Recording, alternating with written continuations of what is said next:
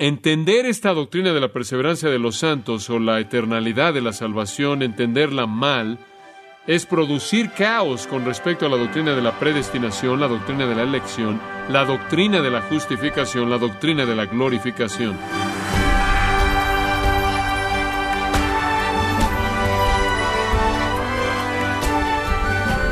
Era el año 1618. Una nueva enseñanza había salido de Holanda, una teología fundada por un hombre llamado Jacobo Arminio, que esquivó lo que la Biblia dice acerca de la soberanía de Dios en la salvación. En respuesta, los líderes cristianos se reunieron durante siete meses y respondieron con cinco argumentos contrarios al arminianismo, Hoy esas proposiciones son conocidas como los cinco puntos del calvinismo o las doctrinas de la gracia. En su presente estudio titulado Las doctrinas de la gracia, el pastor John MacArthur examina uno de esos cinco puntos, conocido como la perseverancia de los santos, no con la intención de ponerse del lado de Calvino o Arminio o de cualquier otro sistema humano, sino para construir una comprensión bíblica de cómo Dios salva a los pecadores. La garantía de las Escrituras y por lo tanto la promesa de Dios es que la salvación es para siempre. Y esta es una doctrina que no permanece por sí sola. Esta no es una que puede usted creer o no creer sin ningún efecto importante en otras doctrinas. De hecho, lo opuesto es el caso. Entender esta doctrina de la perseverancia de los santos o la eternalidad de la salvación, entenderla mal, es producir caos con respecto a la doctrina de la predestinación, la doctrina de la elección, la doctrina de la justificación, la doctrina de la santificación y la doctrina de la glorificación. Es, por así decirlo, deshacer todos los hilos en la cuerda de la salvación. Esa es la razón por la que dije al principio que este es el elemento más importante en todo el rango de doctrinas de la salvación y es este asunto de la perseverancia de los santos. Es finalmente lo que hace que la salvación sea la salvación, porque es para siempre. Y yo sé, como usted también, que ha sido debatido como si fuera, eh, me imagino, una doctrina difícil de entender, como si las escrituras adoptaran ambas posiciones y no fuera algo claro, como si en cierta manera fuera un asunto de preferencia personal.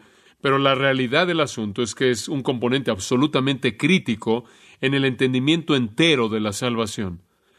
Y hay tantos pasajes de las Escrituras que se relacionan con esto que podríamos extender este estudio aún quizás más de lo que necesitamos hacer, pero puedo anclarlo, creo, de una manera tan fuerte que conforme usted estudie la Biblia en el futuro, usted va a ver cómo esos pasajes se relacionan con esto y va a poder quizás responder esos pasajes que quizás le causaron algo de preguntas o turbación con respecto a este asunto en Mateo capítulo 18, simplemente uno de muchos textos que habla de este asunto. En Mateo 18, 12 Jesús dice, ¿qué pensáis?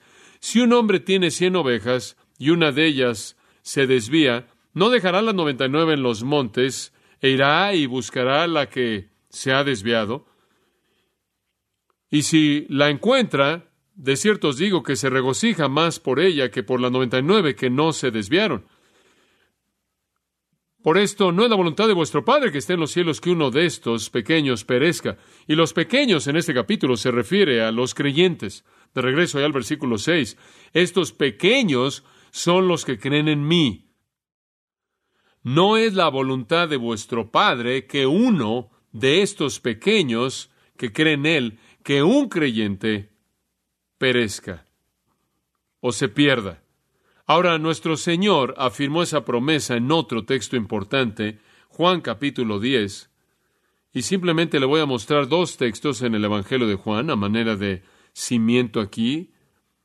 En Juan 10, versículo 27, Jesús dice, mis ovejas oyen mi voz y yo las conozco. Y la palabra conocer tiene que significar más que Tan solo sé quiénes son porque eso sería el caso de cualquier persona y de toda persona. Conocer, entonces, conocerlas significa tener una relación personal e íntima con ellas. Las conozco y me siguen. Y les doy vida eterna y nunca perecerán.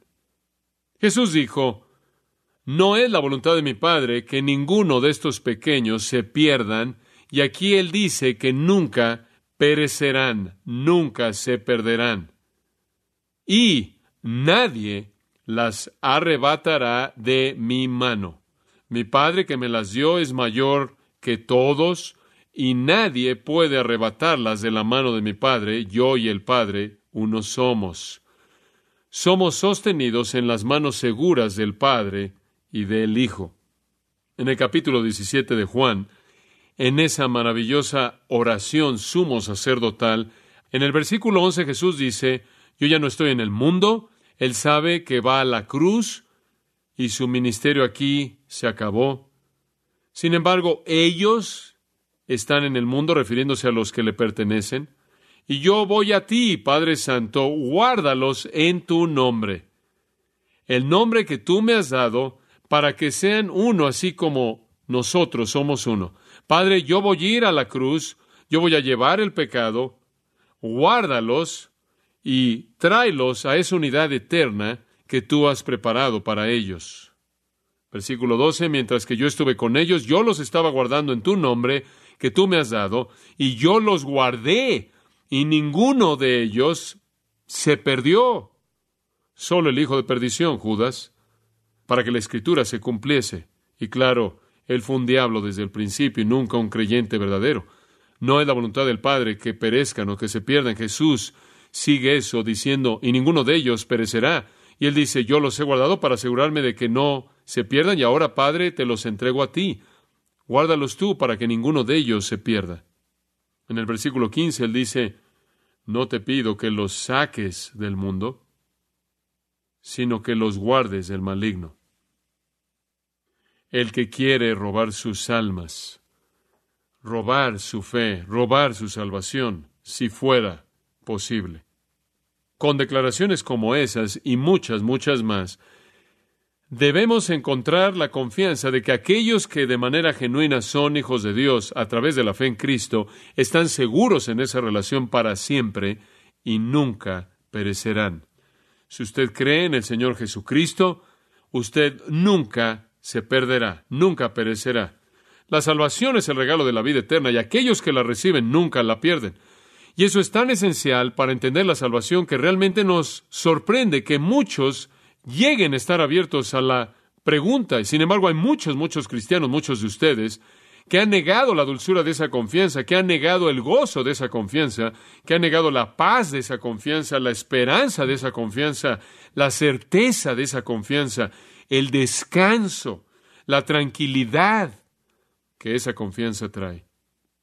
A tantos se les ha dicho que van a perderse a menos de que se aferren a su confesión, a menos de que se aferren a su fe, a menos de que se aferren y continúen creyendo por sí mismos.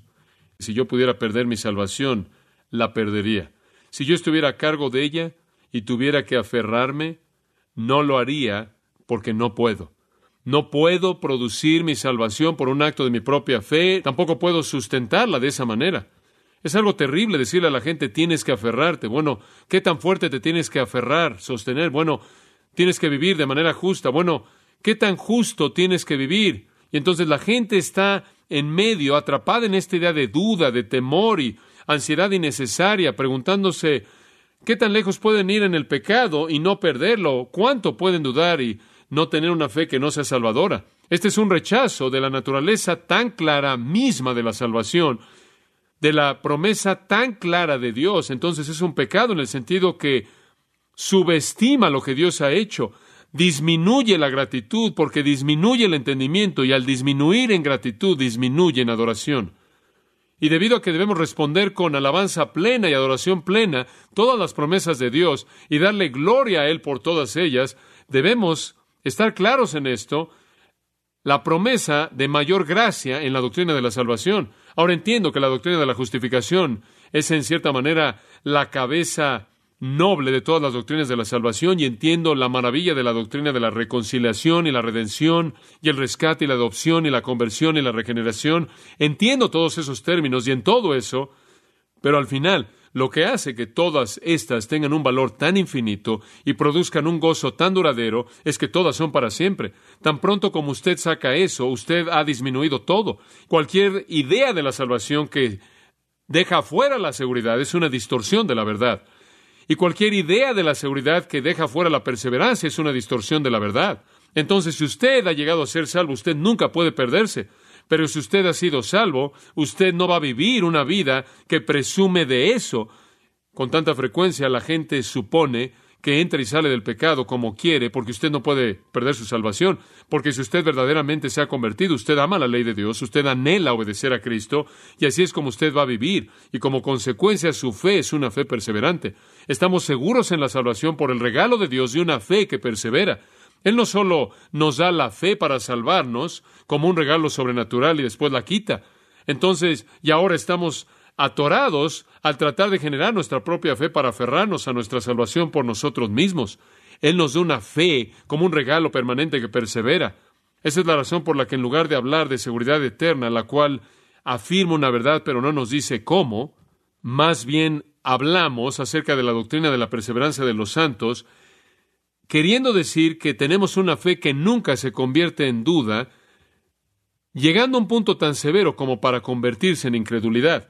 Tenemos nuestros momentos de duda, tenemos nuestras luchas, pero nunca nuestra fe se convierte en duda final, en duda completa y negación.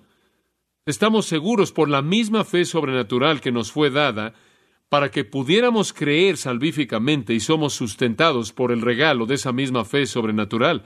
La salvación no puede fracasar, porque la fe no puede fracasar. La fe que ha llegado a nosotros viene de Dios. Para que veamos esto, quiero que pase a Primera de Pedro capítulo 1. En cierta manera introducimos eso la última vez y quiero que avancemos a lo largo de esto. Primera de Pedro 1, versículos 3 al 9.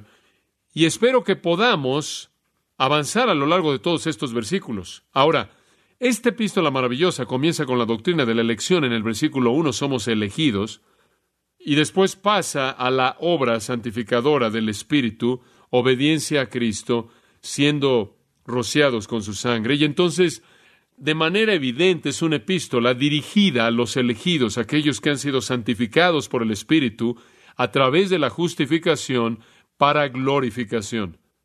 Y él llega al versículo 13 y comienza a desarrollar la bendición de esta salvación, la cual comenzó en la eternidad pasada con la elección y fue cumplida en el tiempo a través de la obra santificadora del Espíritu en nuestras vidas para producir sumisión al Señor de Cristo. Y quiero que observe dónde comienza. Es como si Pedro dijera, yo reconozco que son los elegidos, reconozco que son aquellos a quienes Dios ha escogido y a quienes el Espíritu ha apartado del pecado a Dios, reconozco que son aquellos que obedecen a Jesucristo, reconozco que han recibido la gracia y la paz en la medida más plena. Inmediatamente él dice, bendito sea el Dios y Padre de nuestro Señor Jesucristo. Y él pudo haber dicho, por la doctrina de la elección, por la verdad de la justificación, por la verdad de la santificación, por la verdad de la glorificación, por nuestra redención, por nuestra regeneración, cualquiera de esos términos gloriosos. Pero observe lo que dice.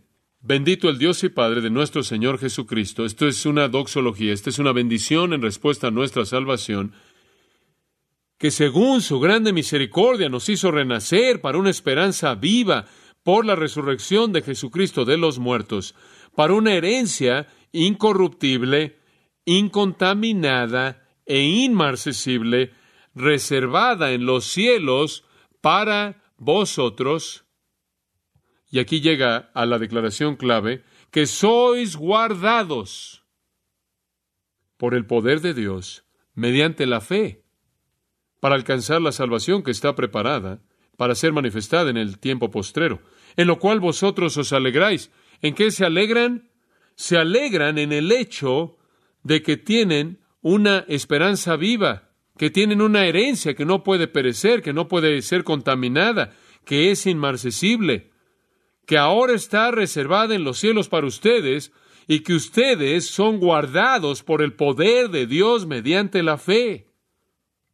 En esto que se alegran, aunque ahora por un poco de tiempo, si es necesario, tengáis que ser afligidos en diversas pruebas, para que sometida a prueba vuestra fe, mucho más preciosa que el oro, la cual, aunque perecedero, se prueba con fuego, se hallada en alabanza, gloria y honra cuando se ha manifestado Jesucristo, a quien amáis sin haberle visto, en quien creyendo, aunque ahora no lo veáis, os alegráis con gozo inefable y glorioso, obteniendo el fin de vuestra fe, que es la salvación de vuestras almas.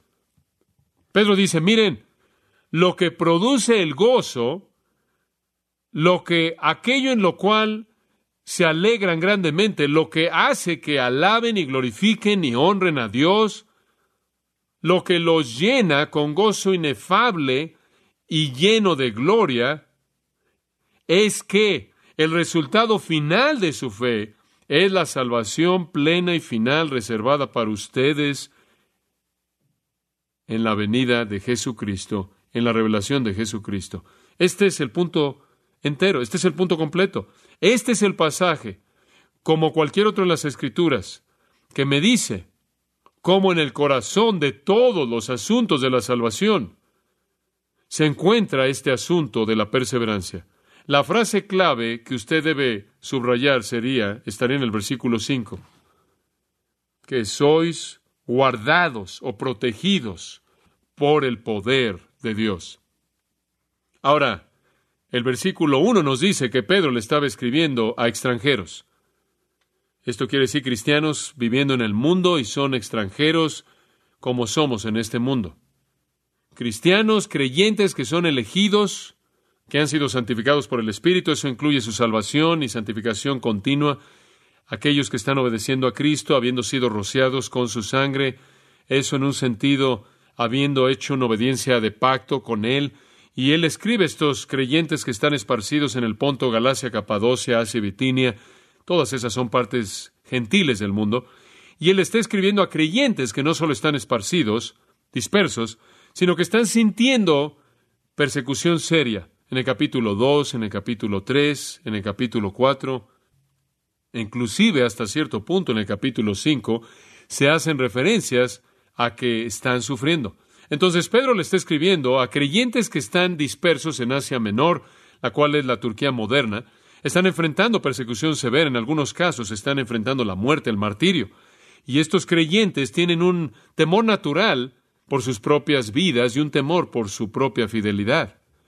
Ahora recuerden que no tienen una Biblia, no tienen las Escrituras, no necesariamente conocen la doctrina de la perseverancia de los santos, entonces tienen que ser instruidos. Colóquese en su lugar. Usted ha venido a Cristo. Usted está en un mundo gentil. Usted solo conoce el Evangelio que ha oído y lo demás en lo que se le ha instruido. En el mejor de los casos, es usted un neófito, usted es nuevo. Y siente el calor del mundo a su alrededor y la presión del mundo a su alrededor. Y ahora también siente la hostilidad que se está incrementando hacia la fe y usted ve que otros están siendo perseguidos y quizás algunos están siendo martirizados. Y usted se pregunta si su fe va a poder aprobar, si su fe va a poder enfrentar la prueba. Eso no es demasiado exagerado, ¿verdad? Supongo que usted se ha hecho esa pregunta, yo me he hecho esa pregunta a lo largo de mi vida. ¿Qué haría si estuviera yo aquí de pie ante la estaca o si estuviera ahí ante la guillotina listo para colocar mi cabeza para que me decapitaran, ¿qué haría? ¿Qué haría si fuera torturado de una manera horrenda? Con todo lo que sé, creo que en este punto en particular, el Espíritu de Dios llevaría a cabo su obra en mí y enfrentaría la prueba y pasaría la prueba. Pero si no tuviera lo que la palabra de Dios tiene que decir acerca de eso, y en cierta manera eh, dependiera de mi propia capacidad para enfrentar esa prueba severa, podría comenzar a preguntarme si podría llegar a aprobarla. Y entonces aquí tiene usted estos creyentes nuevos y es muy normal para ellos el no confiar en su propia fe y no confiar en su propia fuerza. Y son extranjeros en el mundo, son ciudadanos del cielo. Pedro los llama un real sacerdocio, piedras vivas en el templo de Dios, un pueblo que son posesión de Dios, le pertenecen a Él. Y algo que es seguro es que no necesitan temer, no necesitan sentirse intimidados, no necesitan turbarse por la persecución. Nunca necesitan temer que su fe va a fallar cuando enfrenten la prueba.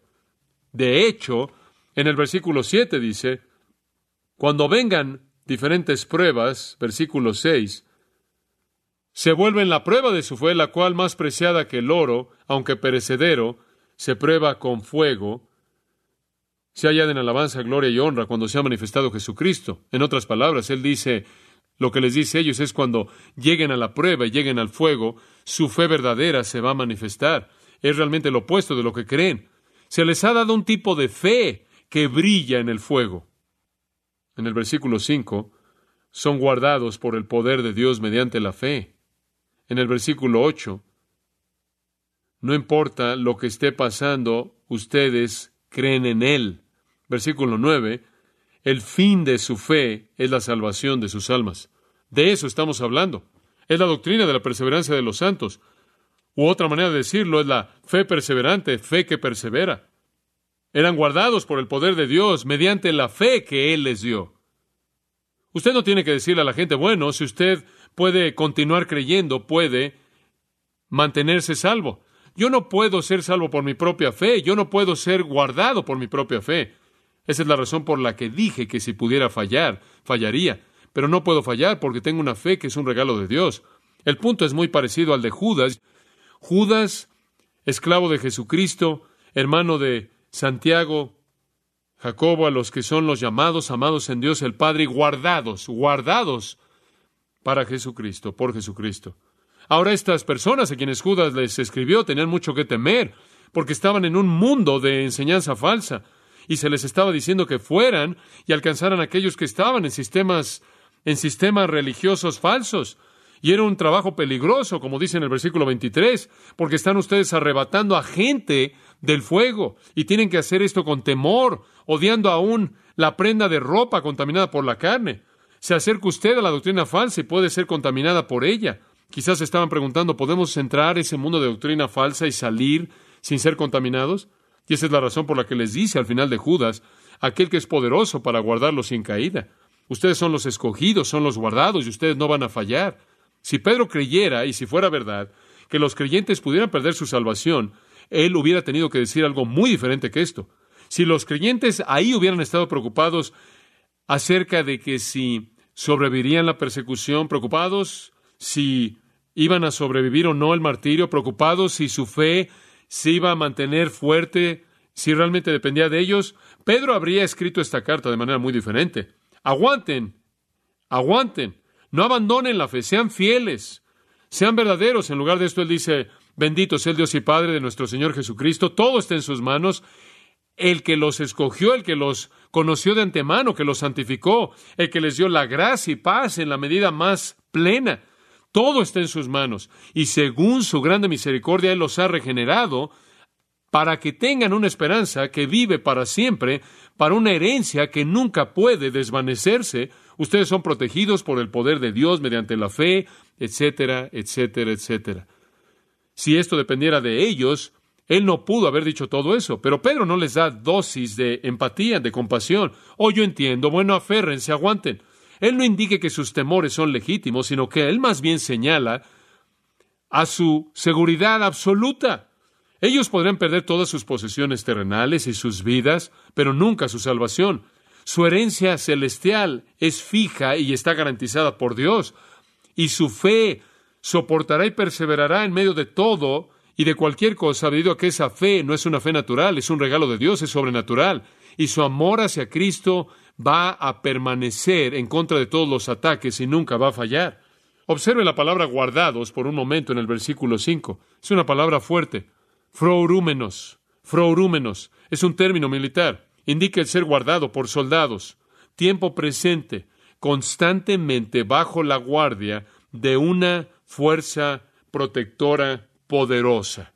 Aquellos que le pertenecen a Dios son guardados perpetuamente de todo enemigo hasta que la guerra se acabe y la victoria sea alcanzada. Guardados de regreso al versículo 5 por el poder de Dios mediante la fe para alcanzar la salvación que está preparada para ser manifestada. Con frecuencia decimos, bueno, yo fui salvado hace 20 años atrás, fui salvado hace dos años atrás, fui salvado hace tres meses atrás. Eso es verdad y sería igual de apropiado el decir, estoy más cerca de mi salvación de lo que jamás he estado. Es verdad. Fui salvado de la paga del pecado en el pasado. Cuando creí la justicia de Cristo me fue imputada y mi pecado le fue imputado a Él. Yo he sido salvado, también es verdad decir estoy siendo salvado.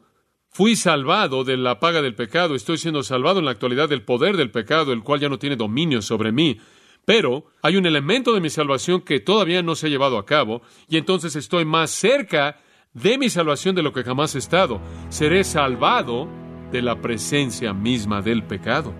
La salvación que el Señor determinó desde antes de la fundación del mundo darme no está completa sino hasta que ese elemento final se ha cumplido. Él no comienza a salvar a personas y después se detiene. Pablo dice, estando persuadido de esto, que el que comenzó en vosotros la buena obra que la perfeccionará o la completará hemos estado y estamos siendo protegidos para una salvación que está por ser revelada. No conozco otra manera más fuerte en la que usted pueda decir eso. Protegido por qué? Por el poder de Dios. Guardado por qué? Por el poder de Dios. ¿Mediante qué? Mediante la fe para esa salvación que es nuestra gloria final.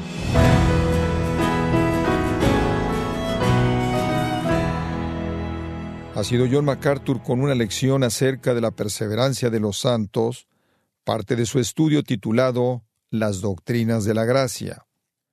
Recuerde que puede descargar de manera gratuita todos los mensajes del pastor John MacArthur en nuestra página en gracia.org. Y quiero recordarle, estimado oyente, que tenemos a su disposición el libro Teología Sistemática, escrito por John MacArthur, donde puede profundizar su comprensión de las doctrinas de la gracia, usted puede adquirirlo en nuestra página en gracia.org o en su librería cristiana más cercana. Si tiene alguna pregunta o desea conocer más de nuestro ministerio, como son todos los libros del pastor John MacArthur en español o los sermones en CD que también usted puede adquirir, Escríbanos y por favor mencione la estación de radio por medio de la cual usted nos escucha en gracia a vosotros. Es importante conocer no solo el país y ciudad de donde usted nos escucha, sino también la radio. Para quienes contactan nuestro ministerio por primera vez, pueden solicitar una copia del mensaje de promoción sin costo alguno, un mensaje por oyente únicamente. Si usted vive en los Estados Unidos o Puerto Rico, escríbanos a Gracia Vosotros, P.O. Box 4000, Panorama City, California 91412. O puede escribirnos a través del siguiente correo electrónico radio arroba En nombre del pastor John MacArthur, de nuestro productor David Torres y del personal, le damos las gracias, invitándole para que nos acompañe en la próxima edición y así juntos continuar desatando la verdad de Dios un versículo a la vez, en gracia a vosotros.